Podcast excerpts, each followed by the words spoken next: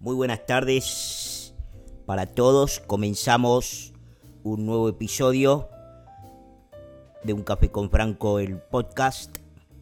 Estamos a 14 días de la elección de los Estados Unidos y esto, por supuesto, sí, es América Elige, la sección del podcast de Un Café con Franco dedicada exclusivamente a la agenda de la campaña electoral y de los Estados Unidos de América de cara a la elección del 3 de noviembre. Voy rápido al tema que me quiero ocupar hoy muy brevemente y compartir con ustedes, mientras hoy es una jornada muy importante y muy buena en Dow Jones, en el índice Standard Poor's, en, en NYCE y también en Nasdaq. Se acaba de conocer,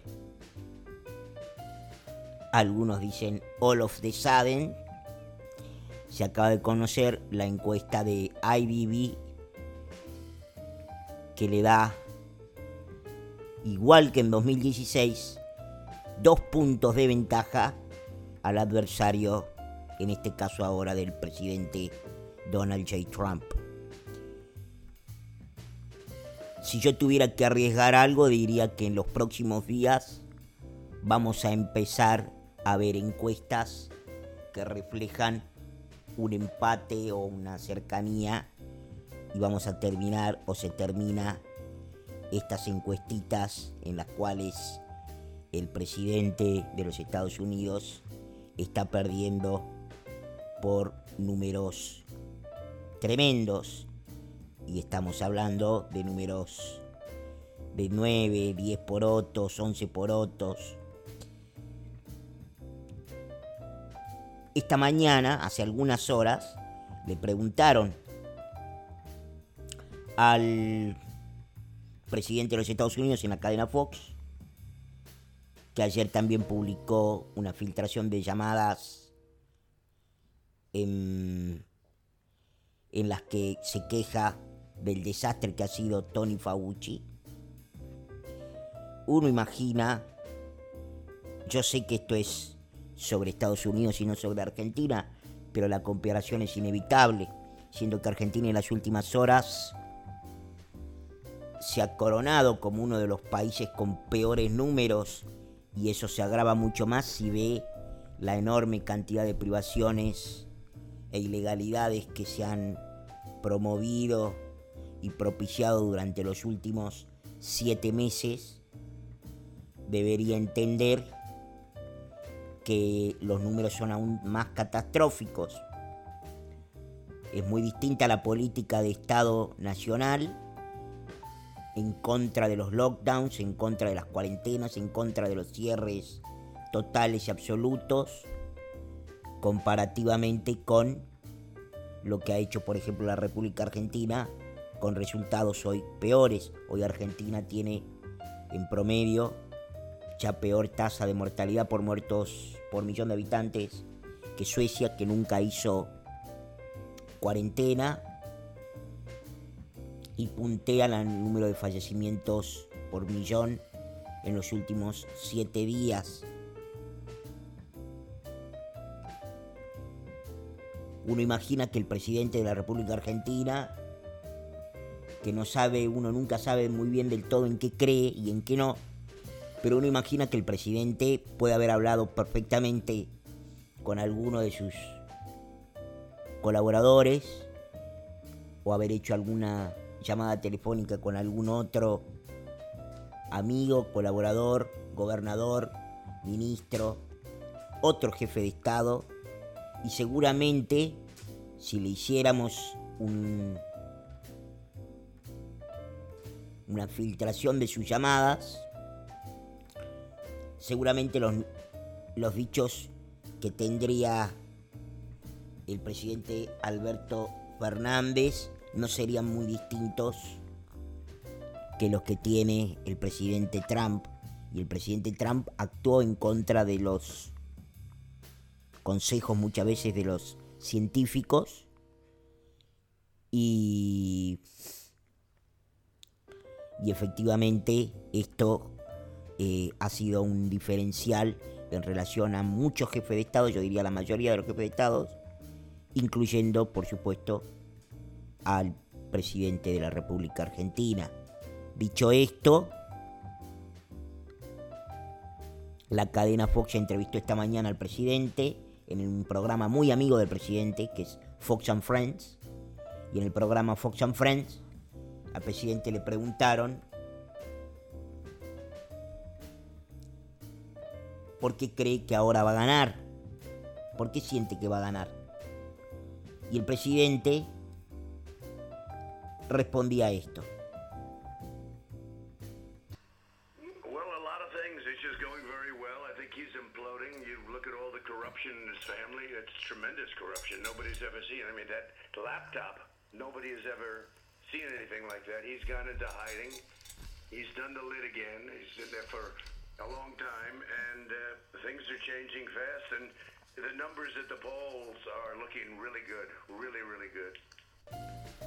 El presidente de los Estados Unidos le, responde a la pregunta que había sido formulada, que era por qué cree que ahora las cosas cambiaron.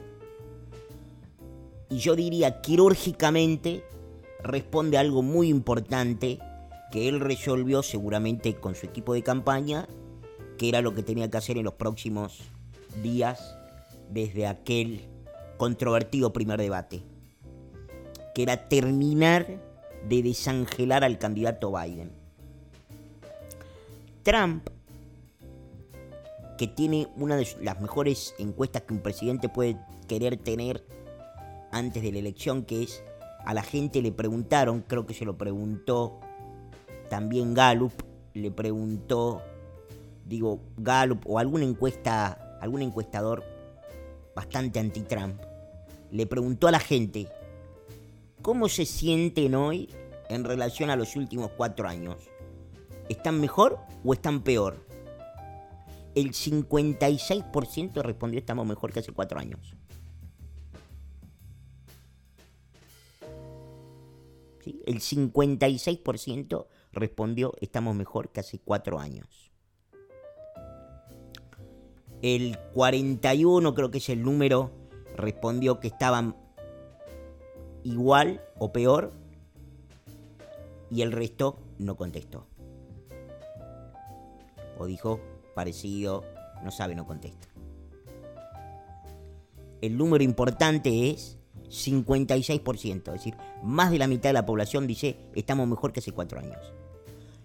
Ese número históricamente, dice, el presidente gana la reelección. ¿Por qué el presidente tiene en riesgo su reelección? Dos razones. Uno, el virus chino. Dos, que un montón de consorcios multimillonarios, entre ellos el armamentístico, entre ellos el Big Tech, como le dicen, las tecnológicas, están en contra del presidente Trump. ¿Por qué están en contra del presidente Trump? Algunos porque el presidente Trump no inició finalmente ningún procedimiento bélico y eso hace temer al consorcio armamentístico que no vaya a poder seguir teniendo las ganancias y el crecimiento exponencial que toda buena presidencia de los Estados Unidos debería garantizarle. Las Big Tech, ¿por qué lo odian? Por una cosa muy simple. El presidente de los Estados Unidos cree en una economía competitiva y desmonopolizada. Y las Big Techs, desafortunadamente, no piensan lo mismo. Consorcios como, o grupos como, sobre todo Google, Facebook, Twitter, tienen prácticas bastante autoritarias, bastante totalitarias, bastante reñidas con una buena política de desmonopolización del Antitrust Commission, etcétera, etcétera, etcétera. Tanto es así que dos de las tres que les acabo de mencionar, y Google ha hecho otras cosas también, lo ha hecho en la campaña de 2016, lo hace ahora, han censurado la noticia que ha puesto en el ojo y en el blanco lo que el presidente de los Estados Unidos tenía que hacer como objetivo para ganarle a su rival, que era desangelarlo, que era mostrar que esa idea de a nice guy, como le ponen ahora, goodbye a nice guy, porque efectivamente los votantes, sobre todo independientes, podrán estar o no dentro de ese 56%, que está mejor que hace cuatro años. Pero lo que no podrá decir, podrá estar en contra o le gustarle, no le gustarle las maneras o parecerle que a veces el presidente no es del todo presidencial o pensar de que el presidente podría o debería haber hecho mejores cosas en relación a la reacción frente al virus chino o a la pandemia o haber actuado más rápido. Bueno, eso, ¿sí? Eso que puede pensar cualquiera de los votantes, de ninguna manera puede excluir lo evidente aquí. ¿Qué es lo evidente? Que Biden efectivamente tiene y ha sido parte de un entramado de corrupción que como muy bien destaca la nota que les recomiendo mucho, publicada por el Wall, por el Wall Street Journal, medio para nada pro-Trump, dicho sea de paso, publicada por James Freeman, en la cual dice, muchachos, la campaña de Biden todavía no ha negado la, no ha negado la historia, el report, la, digamos, la noticia que descubre cómo su hijo Hunter Biden y revela cómo su hijo Hunter Biden era un canal de acceso al tráfico de influencia del vicepresidente de los Estados Unidos durante la administración Obama.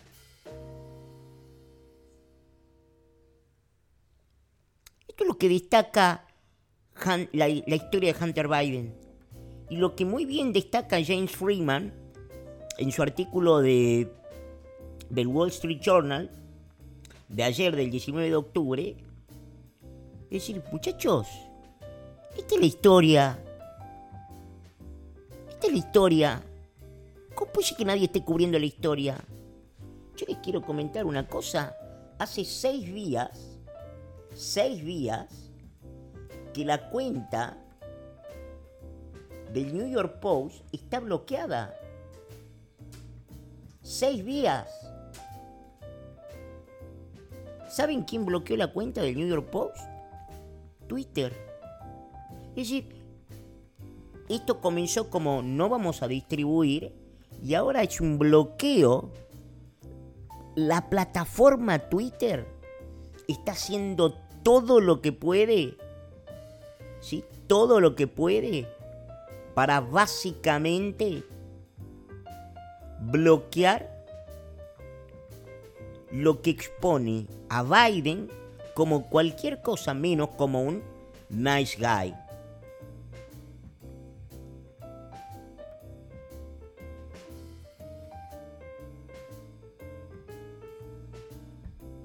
La campaña de Biden, por otro lado, se lo comentó a una periodista primero del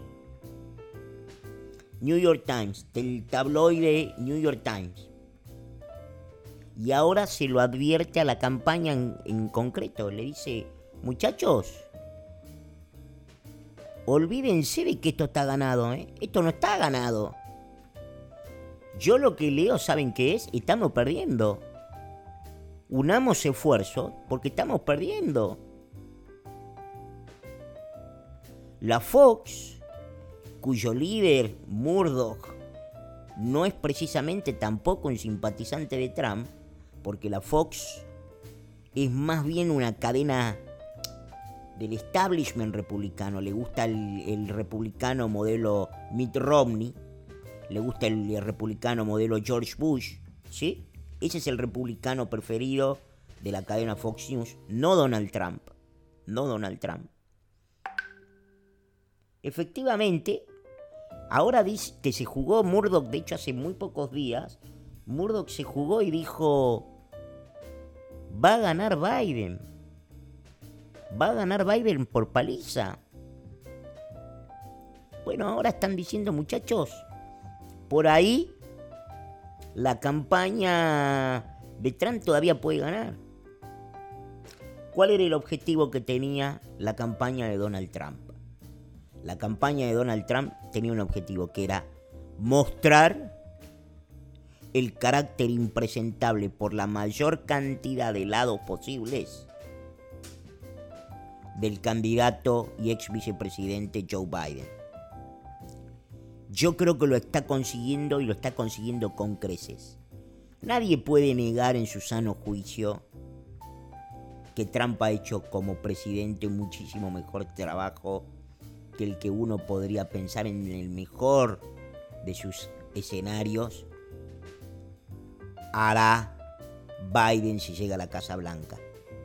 Nadie, honestamente, mayoritariamente no hay una mayoría de norteamericanos o de votantes norteamericanos y de los que no votan también que puedan pensar eso. Lo que sucede es que la personalidad de Trump más un machaque de años, de años. Piensen ustedes la corrupción implícita en diarios de alcance nacional de una inmensa popularidad, como es el caso, por ejemplo, del USA Today, que no ha hecho todavía una sola nota sobre el caso del hijo. El jefe de la inteligencia de los Estados Unidos de América tuvo que aclarar ayer y decir esto es simplemente falso. Las declaraciones del jefe del Comité de Inteligencia del Congreso de los Estados Unidos, Adam Schiff, por el Partido Demócrata, que fue quien impulsó y que supuestamente tenía el famoso whistleblower, alguien, un, un topo que le pasaba información que después resulta que esa información que servía para probar la colusión del presidente Trump con intereses rusos finalmente quedó probada falsa y ese whistleblower no apareció nunca. Bueno, ahora Dan Schiff incurrió en otras de sus mentiritas. ¿Cuál fue? Decir que esto era Russia Disinformation que la inteligencia respaldaba eso. Alguien del Congreso de los Estados Unidos negando lo que el propio candidato del Partido Demócrata no puede negar, que es A, esa computadora era del hijo, B, la información era cierta, C, Joe Biden es parte o ha sido parte de prácticas corruptas que en general en el primer mundo y en la política norteamericana se piensan que son más propias del mundo subdesarrollado. ¿Cuál es la diferencia en general entre los países desarrollados de los subdesarrollados en materia de corrupción? ¿Que hay más, que hay menos? En general hay menos. ¿Y por qué hay menos? Porque hay sanción. ¿Y cuándo hay sanción? Cuando el hecho es conocido. ¿Qué es lo que se ha intentado hacer acá? Tapar el hecho. Porque no existió o para que no se conozca. La segunda opción, para que no se conozca. Estos son los hechos inobjetables. El papel de la prensa en estos momentos en Estados Unidos es de las cosas más vergonzosas que he visto en mi vida. El papel de plataformas y redes sociales como Facebook y Twitter para cubrir a una persona que efectivamente está salpicada por gravísimos hechos de corrupción no lo he visto ni lo pude imaginar nunca. Recordemos que el propio Joe Biden se metió en la política interna de otro país e hizo echar al fiscal general de Ucrania. Está el tape de eso, están los audios, está todo.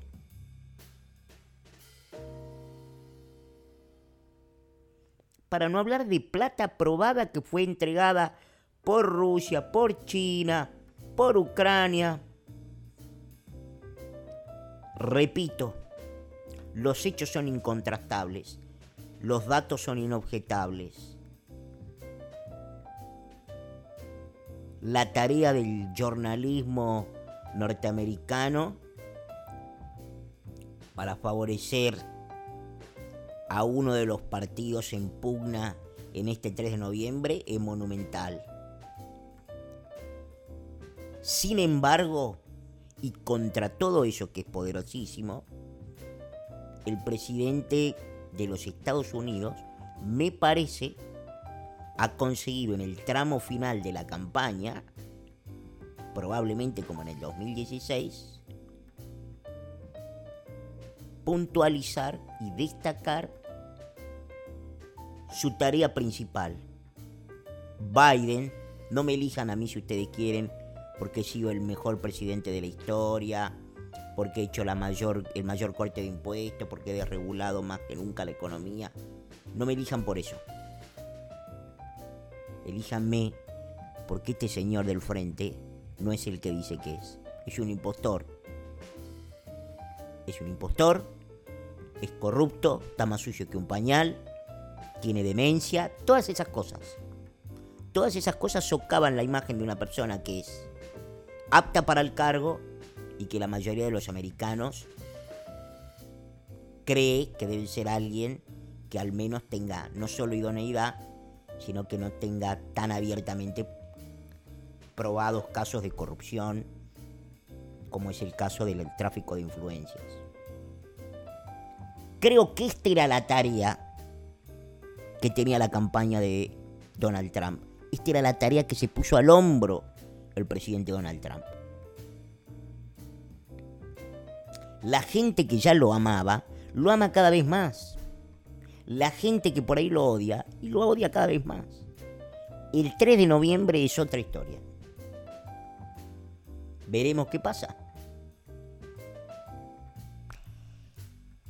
Hasta mañana. Chao.